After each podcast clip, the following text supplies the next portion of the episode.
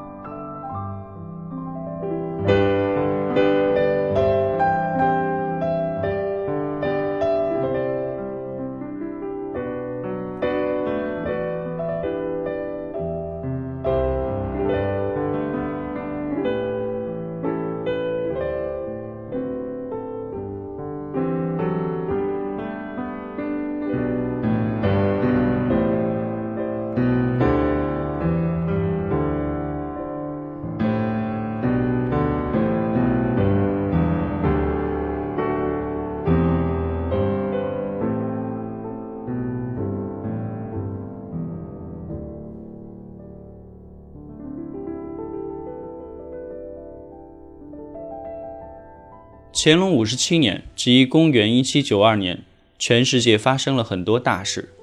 法国大革命取得胜利，路易十六被判死刑，华盛顿连任总统，白宫开建。俄国十万大军入侵波兰，清国将军福康安率军攻入了尼泊尔，讨伐多次入侵西藏省的库尔卡军队，库尔卡战败启降。乾隆的十全武功记写成。同年九月二十六日，马嘎尔尼使团从英国的朴茨茅斯港出发，驶向了万里之外的东方天朝。随同马嘎尔尼出使天朝的使团成员中有哲学家、医生、机械专家、画家、植物学家、航海家、传教士以及经验丰富的军官等等。其中当时有两个并不起眼的小人物啊，一个叫托马斯·斯汤顿。是副使乔治·斯汤顿的儿子，当时只有十二岁。这个托马斯·斯汤顿啊，后来成为了推动英国发动鸦片战争的关键人物。在他的全力支持和说服下，英国议会最终以九票的微弱优势批准了这场战争。另一位啊，叫约翰·巴罗，是一位使团会计。马卡尔尼访华是欧洲自工业革命以来第一次向中国派遣正式的外交使节。不过啊，由于当时中英双方世界观的大不同，没有在外交上达成共识。马嘎尔尼使团在华逗留期间，对于北京、天津、东南沿海地区做了大量的调查，甚至包括我国的民歌种类。在采风过程中，前面提到的那位会计约翰巴罗和使团的另一位德籍翻译惠特纳，都深深地爱上了一首中国民歌《茉莉花》，并把它带回了欧洲。一八零四年，马嘎尔尼使团返回十年后，约翰巴罗出版了一本回忆这段中国之旅的书，名字就叫《中国旅行》。这本书与官方出版的马嘎尔尼使团使华观感啊，在欧洲啊，当时算是洛阳纸贵啊，卖的。非常好，妥妥地占据了畅销榜。约翰巴罗在他的《中国旅行记》中详细地记载了乾隆年间中国的民情风俗、妇女家庭、宗教信仰、绘画建筑、语言文学、天文历法、农村面貌等等各个方面，并在中国旅行记中用五线谱形式记下了《茉莉花》的曲调，还配以英文歌词的翻译。他甚至啊还试图用罗马拼音原汁原味地记录下。呃，茉莉花的粤语发音，中文歌词：好一朵鲜花，有朝一日落在我家，我便带不出门，对着鲜花乐。好一朵茉莉花，满园开时赛不过它，我愿带采一朵带，又恐看花人骂。这可能是约翰巴罗对这首歌实在太喜爱了，或者跟这首歌有关的经历让他刻骨铭心吧。根据我国音乐理论家钱仁康先生的考证，《茉莉花》呀就此成为中国第一首流传海外的音乐。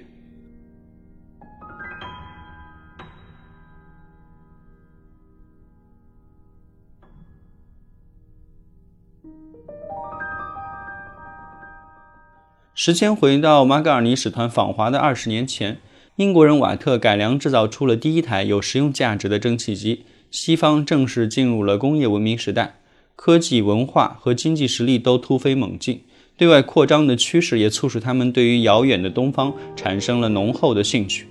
当时的西方世界想要迫切地了解关于中国的一切，这也是这两本书啊在欧洲畅销的最主要的原因。也是在这种背景下，《茉莉花》在短短的三四年间广泛的在欧洲各国流传，甚至有了英法荷德等不同文字的版本。在约翰巴罗的《中国旅行记》出版一百二十年之后，意大利著名歌剧作曲家普契尼的最后一部作品《图兰朵》在米兰的斯卡拉剧院举行了首演，获得了巨大成功。这部充满东方异域情调的作品当中，最为引人入胜的，莫过于普契尼在歌剧音乐中对于中国民歌《茉莉花》的运用。普契尼听到《茉莉花》呀，这还要归功于他的意大利驻中国使馆的朋友法西尼。当普契尼在男爵法西尼家中第一次听到了播放有《茉莉花》旋律的音乐盒后啊，他立刻敏锐地意识到了这首中国曲子的意义。于是呀，经过精心的设计，他把巴罗记录下的《茉莉花》曲调与《图兰朵》成功地结合到了一起。《图兰朵》是普契尼最后的作品。在普契尼去世时仍然没有完成，最后一幕是由他的学生弗兰克·阿尔法诺根据普契尼的草稿来完成的。歌剧《图兰朵》呀，取材于塞戈齐的神话剧。由于戏剧的背景啊用的是古代中国，所以采用了民歌《茉莉花》的曲调，使得《茉莉花》这首民歌呀在世界各国至今广为流传。《图兰朵》的故事呢，我们也简单讲一讲哈。它讲述了一个元朝时期的一位公主，名叫图兰朵，蒙古语的意思为温暖。